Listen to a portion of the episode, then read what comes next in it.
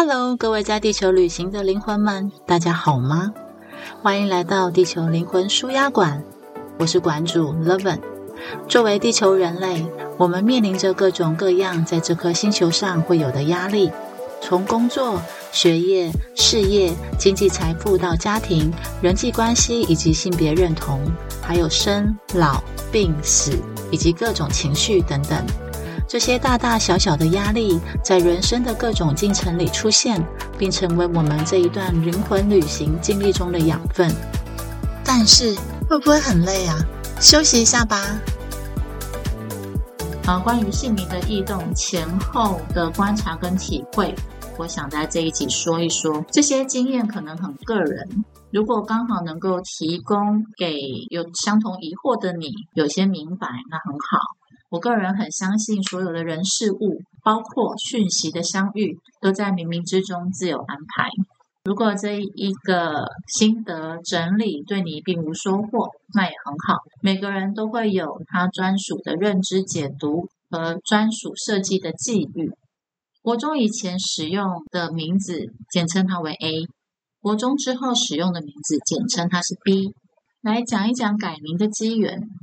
虽然自国中起就开始使用第二个名字 B，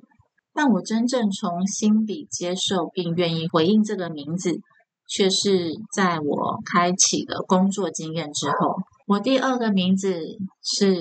妈妈更改的，而这整个更改的过程当中，并没有我的参与。坦白说，在一开始我聆听到这个名字，我就有一种想要抗拒的感觉，总觉得这不是一个舒服的能够穿在我身上的能量。即使我在还没有得知我必须要改名为第二个名字之前，我就已经在梦中遇见自己被改了名字，我就已经梦到这件事情，也明确的听到了这个名字的发音，以及我还没有进去的那个国中教室的场景。这边要插播一下，提到家族排列，出社会之后，我进入了家族排列的场域里学习。家族排列的直属导师周鼎文老师，他曾经让我们透过排列的方式来尝试明白改名字，也就是姓名对我们的意义，以及改名对我们来说是否真的有比较好。在那一场排列里面，我们发现祖先或长辈所赐予的名字。本身期待着他们在赐予你这个名字时的祝福跟祈愿，也就是愿望。这一点呢，在排列场上有明明白白的揭露。而当我们接受这个被赐予的名字，也就等于是接受了长辈的期待与其中的祝福。我会特别对这个印象深刻，是因为其实当时我们那一班改名的人不少，而我一直有改名的计划。在那一场排列结束之后，当场参与的成员们大多数啊，都纷纷拥抱了自己原有的名字，也就是他们把名字改回来。而我自己呢，则是当时是选择将我本来的国中之前的一开始的名字 A 与国中之后的这个新的名字，也就是第二个名字 B，我就在下课的时候。自己找了同学，然后就运用排列的方式，硬是把第二个名字与第一个名字整合，总汇成一股支持我的能量。就是有这样子的一个整合的动作之后，我发现在我的现实生活中，我的确比较可以接受 B 这个名字，并且开始使用它。也就是别人叫我这个名字的时候，我不会觉得讨厌，然后硬要他叫我英文名字，因为我总觉得就是在整合之前，我总觉得这个名字就跟我无关，然后他是被强迫接受的，然后在那时候我也还没有成年，我没有办法去揭露，就是在选择名字这件事的自主权，所以自我排列之后，我才开始有了愿意接受第二个名字的意愿。并且慢慢的觉得，哎，这个名字其实也蛮好听的。当我愿意接受这个名字之后，曾经在旅游的过程当中遇到一个姓名学的老师。就是一个缘分，我也不知道为什么他要来跟我讲话，但是呢，他就主动自我介绍，简单的问了我的名字，然后为这个名字赐予一个祝福，让我在使用名字这个 B 这个名字的时候，会有一个美好的连接。而新的名字，第三个名字 C 的降临，故事却是开展在我接受了第二个名字之后。因为这样整合之后，我其实就已经原本我是放掉了一开始很想要去改名字的冲动，但是呢，在后面的时空里，某一天。我去参加一个催眠课程，所认识的同学，他开的绘画活动，就在一整天专注画画创作的行程结束之后，我们集体在课后的时间吃饭闲聊嘛，因为大家都同学，虽然不熟，可是就是那人都这样，就是一起画画，一起吃饭，然后聊聊天，就是享受那么一个凝聚的时光，挺美好的。在那个当下，我也不知道自己是哪来的灵感，就突然。之间对我前方的同学，坐在我正对面的同学，跟他说，我就问他说：“哎，你是不是改过名字？改名前跟改名后，你有觉得有什么变化吗？”那对方想了一下，他就反问我：“那你觉得呢？就是我更改名字之前跟之后，对你来说有没有给你什么样不同的感受？由于我们除了是催眠班的同学以外，我们私底下没有任何的交集，所以要我说出什么具体行为上的不同，我觉得有点难回溯或是给予回馈。但是我有记得一件事情，就是因为她是一个很漂亮的女生。”我在班上一大堆背影，因为我们上课的时候我就坐在后面嘛。对我来说，班上每一个人都只是一个背影，因为没有什么深刻的互动。但我对他是有印象的，就是在对方所呈现出来的整体气质上面，给我的感受有所差别。一开始我所看到的他，会觉得是一个很漂亮，但是难以靠近的女生。嗯，感觉上不好亲近。看起来很有魅力又机灵，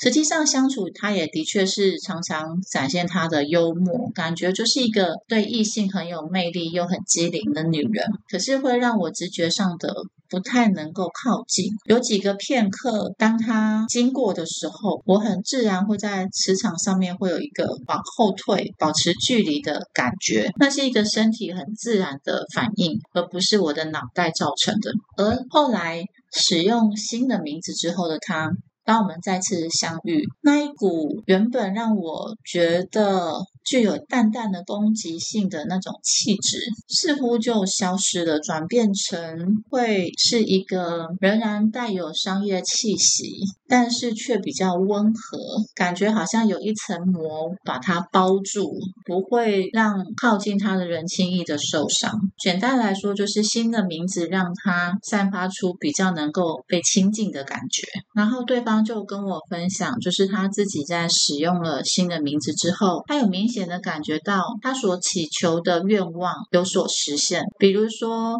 他的绘画作品更能够被看见与支持，然后他更能够吸引一些人脉，让他的贵人缘提升。那因为有这样的对话嘛，也开启这样的话题，所以对方就非常好意的在后面的日子里主动的督促我，哎。那那个你问了这件事情，那你要不要改名？然后因此呢，会也很热心的促使我与他的姓名学老师联系上，并预约了改名的日期。缘分这种事真的蛮微妙的，就是。有时候我们决定要做一件事情，但是呢，会在过程当中，或是要去执行之前，你能够感受到命运有更大的安排。还记得那时候，我跟那个姓名学的老师约的日子在周六，然后就在周五，就是我们预约的日子的前一天，那时候我去探望了我一个朋友天空，就是占星学的老师。那因为他当时就是身体有点状况，那我那时候就在想说，他那样子的情况有没有什么我还能够做，但是我没想到的。所以，我我在回程，就是从基隆要回来台北的时候，就在想说，就突然间有个想法，就是我是不是要去行天宫拜一下神明，问问。在神明的角度上来看，有没有什么是我能够提供给对方的协助，然后让他能够走出那一阵子的低潮，或者是加速他赶快恢复。只是我，我可能有工具，但是我没想到这样子。结果很妙的是，交通的过程当中想要去拜拜嘛，但下车的时候就突然间，因为那时候肚子饿，我就想说我先去吃饭。然后吃饭的时候就觉得有需要特别的绕去拜拜嘛？我其实也可以明天再做，或是后天再做，就是不用嗯跑来跑去的，所以又有点打消念头。可是呢，吃完饭之后。在回家的路上，就一直会有一种好像应该要去行天宫走一下的感觉。然后走在巷子里，都已经快到我家，我明明脑袋就已经决定了可以改天。结果当我走到一楼的大门，然后门自己打开，然后我看到的父母，他们那时候还没过世。然后我问他们说：“哎，怎么突然间要出门？你们要去哪里？”就他们就跟我说：“我们要去行天宫。”然后我就想啊。所以这个想法一而再、再而三的在我脑海里盘旋，看来是有意义的，所以我就好吧，去公庙好了，我就去拜拜。结果很妙，我其实是要去问一下神明，就是我能够提供什么样协助给我的朋友。可是呢，当我真正的面对了神明的神像，要准备问问题的时候，我开口问的却完全不是我脑袋想的。我听到自己当下问的却是：明天我预约了改名，那神明有没有什么建议？这真的不是我想要问的，但是我开口，我听到我的声音，就是说了这个问题。一问下去，神明的回复就是他想要阻止我不要去结这一个缘分，然后我就觉得很好奇，就是因为通常我做的什么决定，大多数神明都其实不会有过多的干涉。唯一有过干涉的，通常会是他认为会重大的影响到我的生命旅程，或者是危及到我的生命的事件，他才会给予很大的暗示或是警告，就是会一直促使你赶快要去跟他做确认。像我第一次被强烈的要求要进宫庙跟神明对话的时机，就是那时候差大嘛，考上了一个学校，那个学。校后来有出了一个重大的案件，但是我不方便告知。反正就是我当时插大考试，我跟我同班同学，我们两个刚好考上了正取第一名跟第二名，而且很妙哦。我们那个时候去考试的时候，是借住在学校的宿舍，以及使用他们的盥洗室。那他们的宿舍是上下床，不算很大。那我们班就四个同学是一起去考试的人，那当然就想说出门在外方便就好，所以就是两个两个就是挤在一个床上嘛。我睡的那一张那一张床挤的就是我跟考上同样考上这个学校的。同学就很妙，而且我觉得那个奇妙的地方是在我这个部分，我被行天宫的神明阻止了，就是叫我不要去那个学校报道，反正他就是不给我去就是。但是另外一个同学，他也被他们家的观音要求，而且是一样也是强烈的要求，不可以去那个学校。所以现在再回想起来，就觉得有时候神明的安排，就是神明是一个我们所谓的正神，是一个很慈悲的能量体。大多数他们就有点像高我一样，大多数你做的任何的事情，都会跟你说很棒很棒，你决定就好，也都不会干涉。但是，如果是一些重大的会危害你生命的事情，那些你明明就可以躲过的危机，其实他们是会阻止你的。所以我一直觉得有被神明照顾的感觉。行天宫真的很棒，如果你还不是信徒，欢迎你 去行天宫绕绕，然后感受一下那边的地气。那里有一个非常宁静的气息，会让你身心平静。总之，所以我那时候拜拜嘛，回到刚刚说的，我那时候拜拜，就神明就叫我说，嗯，这个姓名学的老师，他认为以他的角度来说，我们不要结缘，因为就神明的角度，我所要在这一个名字中去经历的课题跟学习，我已经学会了，所以要改或不改。要不要改名其实并不重要。那我就又继续问，我就说：可是我想要接下来使用的名字能够是用我喜欢的字，然后让我在运用的时候，或是被这样子称呼的时候，被叫这个名字的时候，能够是更加的身心愉悦的。我想的很简单，就是你从你从一种好像被强迫的感觉，然后因为能量整合之后，然后你开始觉得可以接受这个姓名这个能量，但是他一开始你就是不喜欢，你只从不喜欢变成可以接受，那为什么就不让我去拥有一个我很喜欢的呢？对啊，我直接去拥抱一个我很喜欢的名字，然后去享受跟这个名字共融的过程，那不是很好吗？哎，经我这样说之后，那神明神明就是这么的慈悲，他就说好啊，所以就帮我安排。就没多久，好像在那一周之内，因为他是答应，就是会帮我挑一个他觉得跟我比较契合的姓名老师。然后在一周之内，我的哥哥就在一次家庭聚会的时候我就提到，哎。他要改名字，我那时候惊讶万分。毕竟从小吵着要改名字的人是我，而我哥的名字自始至终我都觉得还蛮好听的，而且也不是菜市场名。我不太明白他为什么要改。那他是说，因为他当时的女朋友想改名字，而且也已经改，然后他就也想要去有一个新的名字，看看说新的名字对他是否有更加扩展或开展的效果。他当时的女朋友在改名之前，嗯，我会感受到，即使我刻意的练习或刻意的努力，要尝试跟对方对话、交谈五分钟，我就会烦躁的状态。只是我不见得表现出来，就是我我通常都是感觉到烦躁的时候，我就会离开，又或者是会努力的压抑那个感觉，就是让自己不要因为感觉烦躁而爆炸，或者是有一些不礼貌的行为。可是呢，当哥拿给我看他女朋友的新的名字的时候，很妙，我就感觉到他的那个名字是能够让我愿意跟对方做更多交流的。就是那个能量给我感觉很舒服。原本他女朋友身上的那种，好像不论我怎么用力都无法靠近的那一股能量磁场变弱了。他整个散发出来的能量呢，当天晚上我就想说，我来试试看，我是否真的能够跟他对话超过五分钟以上。结果实验证明，我们很轻松的闲聊了两个小时，而且我整个过程都是心情平和。在旧的名字的时候，我能够感觉到对方也很想要跟我有一些友谊或者是友善的关系，就是因为知道我，就是因为感受得到双方都很努力。可是那个努力好像会变成是一种互相攻击的状态，因为你就觉得。有种磁场不合的感觉，然后你也说不出来到底是哪里不对劲，因为人明明就很好啊，嗯，外表看起来漂漂亮亮的，然后个性也算是很讨喜，但我就是不知道，我跟他相处的时候，就是没有办法太久。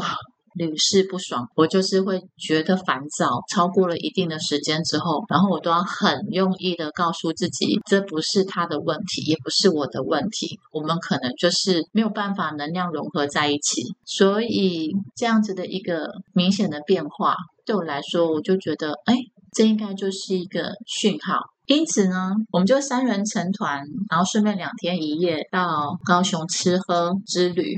这一位姓名学老师是怎么说的？他会尽量去帮你去筛选，不会去侵犯到或是伤害到你其他家人的权益，以及伤害到你们之间原有关系的字，然后来去让你选。他会去着重在整体，而不是只看你个人这个部分，我就觉得还蛮喜欢的，因为我本来就是重视家庭的人嘛，所以我才会身心灵的第一站投入的是家族排列，而且到现在都还是很喜欢这个工具。这姓名学老师跟我们一对一咨询的时候，他看到我的名字，其实他也不会让你觉得他好像在跟我对话的过程中是在套话或什么，因为他直接所说的重点就都已经是我去找他改名的原因了。比如说，他就会讲我第二个使用的那个名字外格。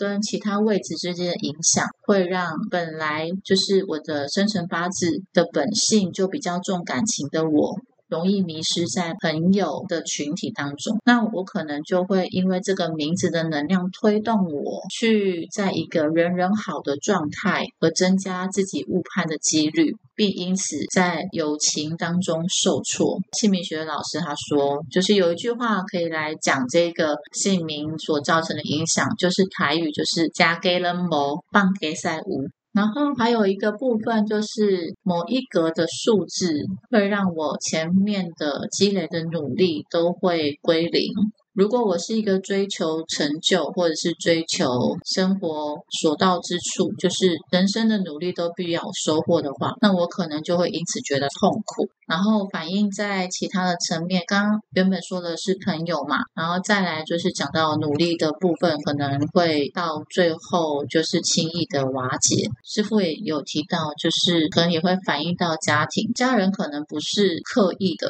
但是他们也会很自然的，就会像朋友一样，就是需要的时候，可能就会把我放在可以要求提供资源的第一顺位。当他们在顺流或者是过得。很好的时候，可能不见得会想到跟我共享。他们的成就，或者是他们的美好，其实我觉得印象蛮深刻的地方是，当时的师傅就反问我，就是说你要这么辛苦吗？然后我就想说，当然不要啊，我都已经来到这里了。我当时有在感谢，就是还好神明有说，我在这个名字的课题是已经因为有看见，所以也脱离了影响了。所以的确，如果要改名的话，是很好的时机。那其实不管。也没有关系，因为只要有意识的看见，那姓名的影响，它就是一个薄薄的磁场。我们也可以用我们的意志力或是刻意练习来去避免这个姓名的推动。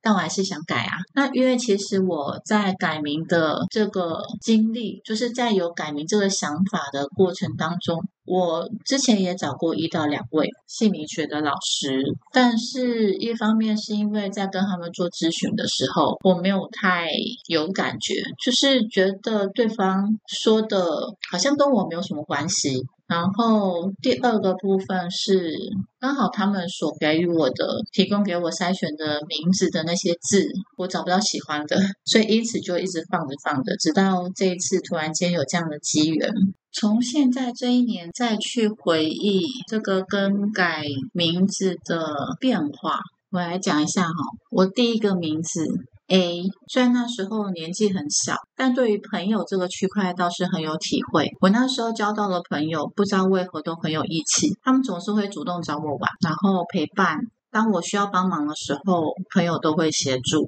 所以我其实还蛮喜欢我原生家庭给予我的第一个名字。只是后来因为妈妈就不爽啊，妈妈一直觉得，呃，小孩时期的我是一个很有主见，然后不太好驾驭，以及总是会反抗他的命令。在他想要用权威去压我的时候，我都会反抗，并且去。不停的挑战他，然后问他说：“为什么必须要听你的？”所以在这样的一个过程当中，对一个母亲来讲，因为哥哥相对来说很听话嘛，那小女儿又常常挑战他，所以对他来说，我就像是一个小恶魔一样，所以他会想要借由改名这样子的方式来去让我比较好收拾吗？应该说让我比较能够跟他待在同个屋檐下。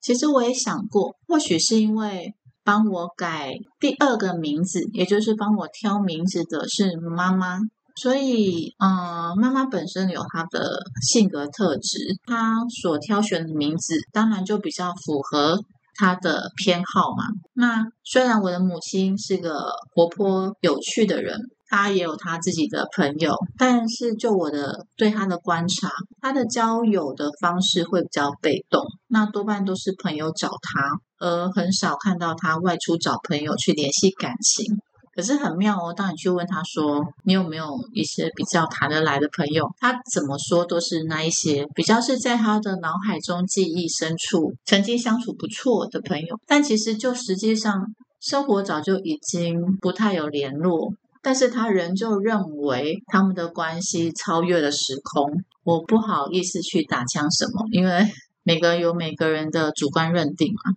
我的实际的变化哈，就是第一个区块是外在的变化。第一个名字跟第二个名字的差别，就是明显的在跟妈妈的相处上。那个性上，如果我现在去回忆的话，我的确一开始小时候比较像个小战士，就是很喜欢问为什么，然后很喜欢去探索。我虽然是钥匙儿童，可是我就敢在没有任何大人的陪伴之下。因为大人都要上班嘛，周一到周五。那我下课之后自己回家也很无聊，我就会自己去找乐子，就是到处晃嘛，顺便也去探探路，就是知道一下我的住家附近有什么。那时候就爱上了去书店消消磨一个下午，或者是去那个图书馆，或者是美术馆。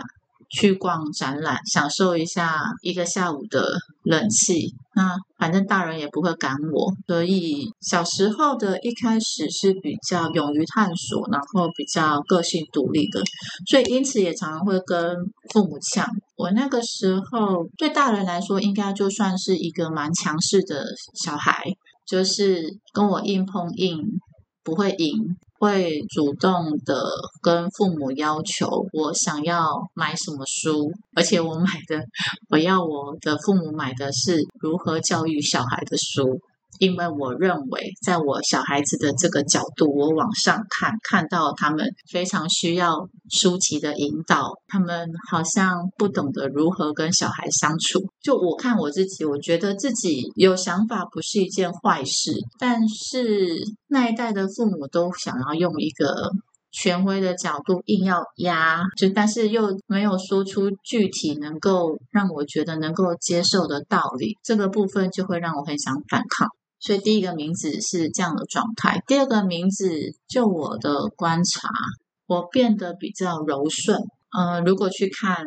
第二个名字之后的照片，哦，我是小战士的时候，我的脸都超丑，几乎每一张都是在不开心。都可能都是在刚跟妈妈吵架完，或者是在跟妈妈吵架的过程中。第二个名字也是国中之后开始的照片，就很明显的看到的改变，就是看起来好像很害羞内向，然后有一点淡淡的忧郁。我当时也不知道在忧郁什么，可是那时候的确会比较。在内在的部分，会比较有一种人在团体当中，但是觉得这不是我的感觉，然后也会有一种莫名的哀愁，就很像那种小说中的那种没什么事情就会哭的女生，但我也没有办法去诉说我为什么要这么的多愁善感，可是就是有那样子的感受是一直在存在，然后内在比较情绪化。但是众朋友是真的，就是很容易会去配合跟讨好身边的人，然后在不同的朋友圈。会有不同的样子，就是如果把我那个阶段所交的朋友，让他们互相融合，就有几次我就有发现，哎，他们彼此不合，哎，而且会互相杠上，甚至还会问我说，为什么你能够跟这样子的族群相处？然后我就觉得，因为我都觉得每个人有每个人的好啊，在第二个名字的状态之下，我真的人人好。然后到现在这是第三个名字，因为改名到现在，从二零一七年到到现在二零二三年嘛，开始会比较视觉系，就是会想要让自己看起来舒服，不仅是呃穿着舒服，然后然后发型啊、皮肤啊、保养啊，也开始会逐渐的去注重。就是如果说第二个名字让我过得是心灵丰厚。因为我都花时间在冥想啊，看心灵书籍啊，然后听音乐啊，然后都是所有的时间都花在跟心灵工具的探索、然后释放有关，所以我完全没有在管外在变化的。现在这个新的名字，我就有明显的去看到我物质的追寻跟学习是开始在累积的。想要去探索各个不同的地方，然后跟不同领域的人有一些交集，对话的可能，然后也开始会装扮自己，然后在这个过程中是自我享受的。所以外在的变化大概是这样哦。还有一个很明显的就是朋友圈会很自然的汰换，然后好像也不需要去争吵，或都没有任何事情发生哦。可是。就好像很自然觉得，哎，我们好像缘分尽了，然后就彼此祝福，然后，然后现在有在往来的朋友很妙，他们也陆续改了名字，因为看到我明显的变化，我觉得我就是觉得，嗯，这个姓名学的师傅很棒，所以我不停的在说他很好，但是我必须要强调的是，就是，嗯。并不是每一个改名的人，就是我的朋友圈或亲友圈当中被我推荐去改名的人，我发现他们并不是每个都有感觉。所以我觉得最重要的应该就是当时呃行天宫的神明跟我说的，就是你的功课已经做完了，那你有带着觉知去运用你的姓名的能量的时候，或者是你能够不被这个。名字的负面的部分去影响的时候，你其实用什么样的名字都没差，所以因此就更加自由的可以去选择你想要穿戴什么样的。名字在你的身上，我觉得那个真正的核心是在这里。就是如果你该做的功课，比如说对自己的观察、对自己的了解程度不够深，然后有一些已经一直重复出现的课题，你不想去面对，你想要用逃避的方式，或者是用心灵的工具去掩饰。哦，你想要把所有你创造的东西都说。那不是你的问题，不愿意去面对自己是有能力改变的这个部分的话，那其实你有没有改名字？就算你换了一个很棒的名字，这个名字也可能没有办法被你好好的运用，因为你还没有准备好要去迈向新的旅程。外在的部分，我想要来补充，有一个很明显的变化，就是我在改了名字之后，我就有了伴侣，以及。我存钱更有效率。那新的名字有让我这个部分除了稳定以外，有更多丰厚的迹象。那再回到内在变化的部分，就是嗯，我在使用名字 B 的这个阶段中是非常容易走心的，就是 因为跟很多人我都觉得是朋友啊。所以那个人际界限，即使我有在刻意的学习，但是就是容易会心软，嗯，不是那么容易有理性的判断。你可能已经开始慢慢的，随着时间、随着经验，你长出了自己的一套就是交友的方式。那你也有一些心理学的学习，所以会觉得说。理智上你非常的清楚，就是个亲疏远近的安排，怎样会是比较平衡的？可是你就是在心里，就是会有情绪转换的这个部分，你会觉得难以控制，变成还是要自我安慰说：“啊，给他一个机会啦，说不定就是事情没有你想那么糟，或者是反正你也没损失之类的。”那过去在。往心里走的关系状态，我现在比较就是以往不太注意的部分，觉得比较嗯轻忽，然后比较傻大姐的部分，现在开始有了留意，然后可能过去比较容易走心的那些部分，同样的事情或是同样类似的对话，同样情境发生的时候，我都开始觉得是有点距离，就是不会那么容易的就觉得。我的心被伤到了，或者是我的好意被误会了，然后我现在都觉得误会哦，那就讲开就好啊。如果讲不开，那就算了，好像也没有特别的觉得说要为因此而觉得伤心难过。当然可能会觉得有点遗憾吧，但是我觉得在人际关系上面，我变得更能够去接受现实，对。在内在的部分有一个很明显的变化，就是在我的认知当中，人际关系是有不熟这个区块的，就是我们不熟，我开始有了这个标签。然后跟这个区块的人是保持的一个客气、有礼貌的距离跟空间，因此有了不熟，所以也开始会区分出到底哪些人才是跟我比较有在熟悉，那当然就是比较有在互动的人嘛。我过去都会在相处的过程当中注注意到对方的喜好，然后可能在跟他相处的时候，会刻意的去以对方的喜好为讨论，然后不同的时候我可能就会安静，那当然就会创造出对方觉得说我们很合的这样的一个状态。可是我现在会比较更直接一点，当观点不一样的时候，我还是会给予尊重。但我会去表达，诶，这个部分我没有这么想，我的人际关系因此也有很大的变化。好了，我现在要来直接讲一下那个我的个人观点。大家有看过那个日本的电影，就是《神隐少女》吗？就是在这部片里面，《神隐少女》里面有一个角色是白龙，白龙不记得自己的名字，他想不起关于自己的过去，因此他无法回归他的本性，因为他记不起来嘛。但是我们非得要想起过去才能够明心见性嘛？关于名字的音频跟本性之间的连结，我是有看过这个角度探索的文章，里面就有提到，就是我们的名字在出生之前。其实，在灵魂的阶段就已经选好了，在我们所选好的这个名字的音频里，包裹着所有我们在这一世需要知道的关于本性的频率跟相应的课题。也就是说，你的名字其实要呼应你的本性，然后它期待着你认同的频率。然后你在这一个地球世界中，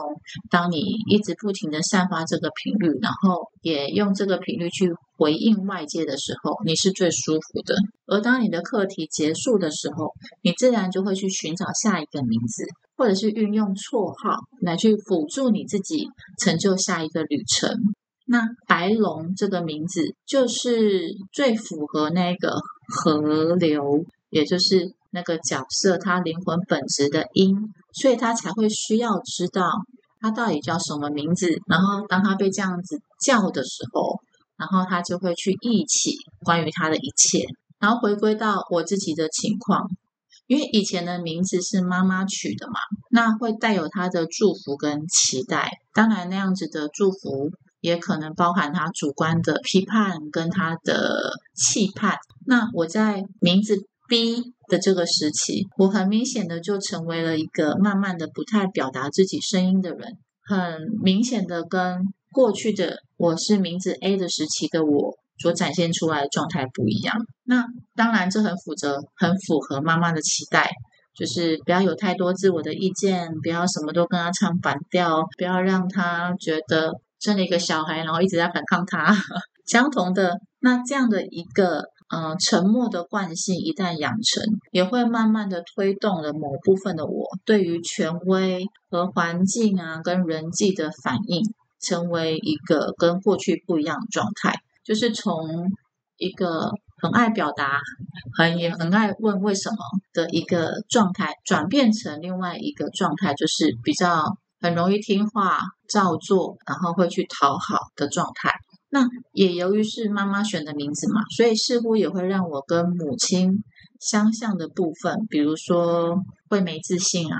会比较胆小啊，在人群中被关注可能就会有一点胆怯啊，这一些情况很自然的就会被强化，因为就是频率相近嘛，你被套上了一个跟对方频率相近的能量衣服的时候，你就慢慢的就会。因为它就附着在你身上嘛，你就慢慢慢慢的就会被它包住。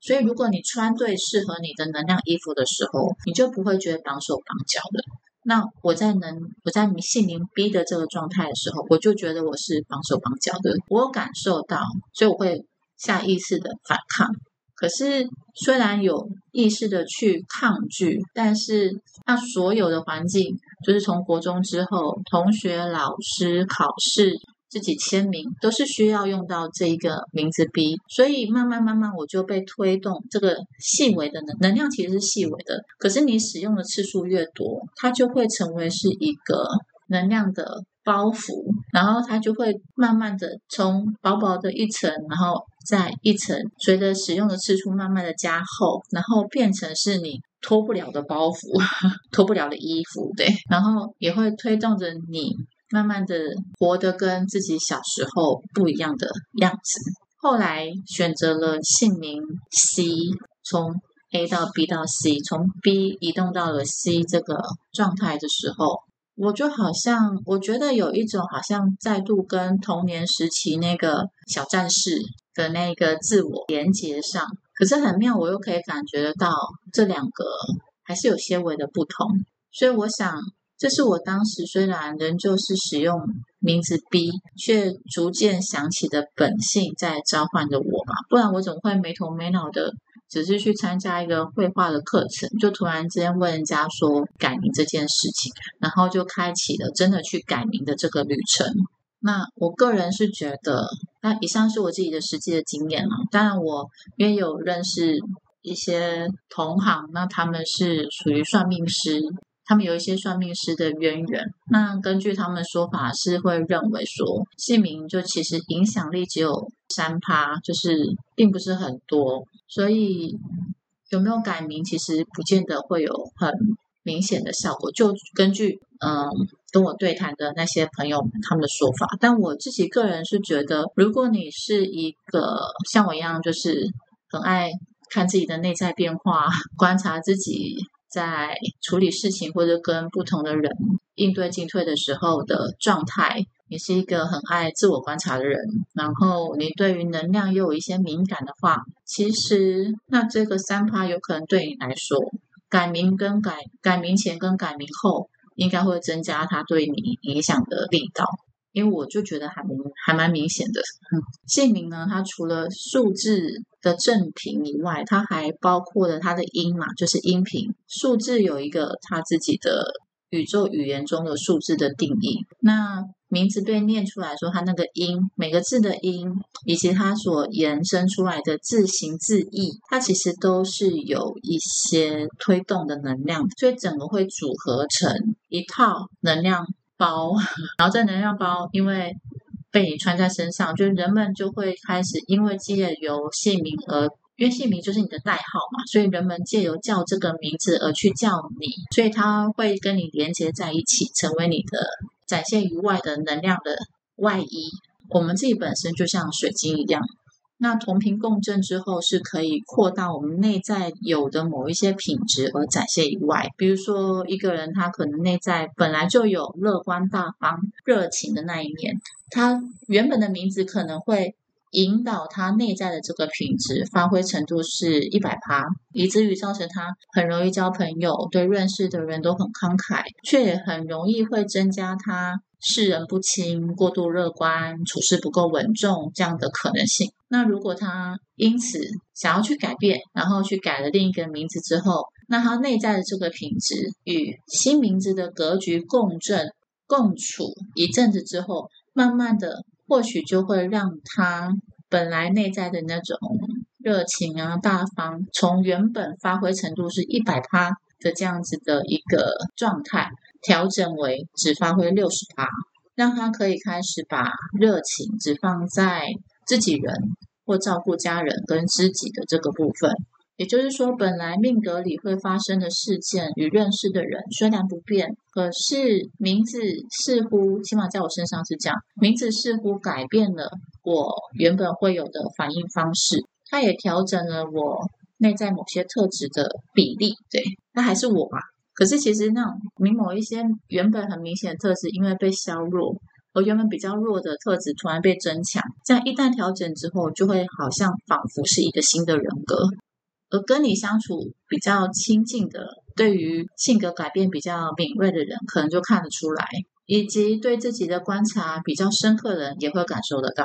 这就是为什么有的人会觉得改名有效，我好像变了一个人；而可能有的人会觉得改名没有感觉，因为外在机遇还是一样。可是他可能忽略了去观察，那他内在有什么样的变化，以及他的反应方式是否有改变。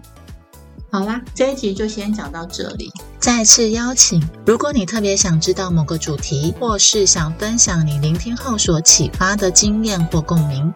欢迎写信给我，说说你的故事。我的 email address loveandlin at gmail dot com。想要预约个人咨询的，请写下你特别想厘清的主题或困境，欢迎来连接，让我们一起每天每件事都越来越好。